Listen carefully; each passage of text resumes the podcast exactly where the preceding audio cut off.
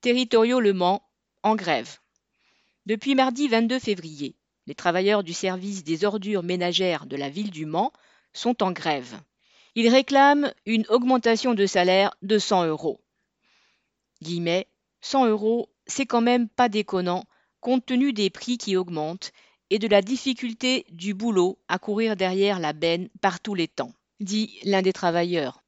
Ils réclament aussi l'embauche de tous leurs collègues contractuels qui font le même travail mais subissent des pressions continuelles au risque de ne pas être repris.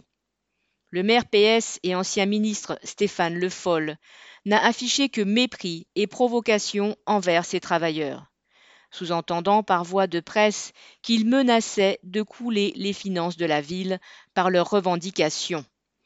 Il les a menacés de prendre des mesures nécessaires pour garantir la salubrité, c'est-à-dire de faire appel à une entreprise privée pour assurer le ramassage des déchets. Il affirme que leur grève est illégale et multiplie les tentatives d'intimidation en envoyant des huissiers devant le piquet de grève du centre de tri un dimanche à 22 heures ou en poursuivant les syndicats en référé au tribunal.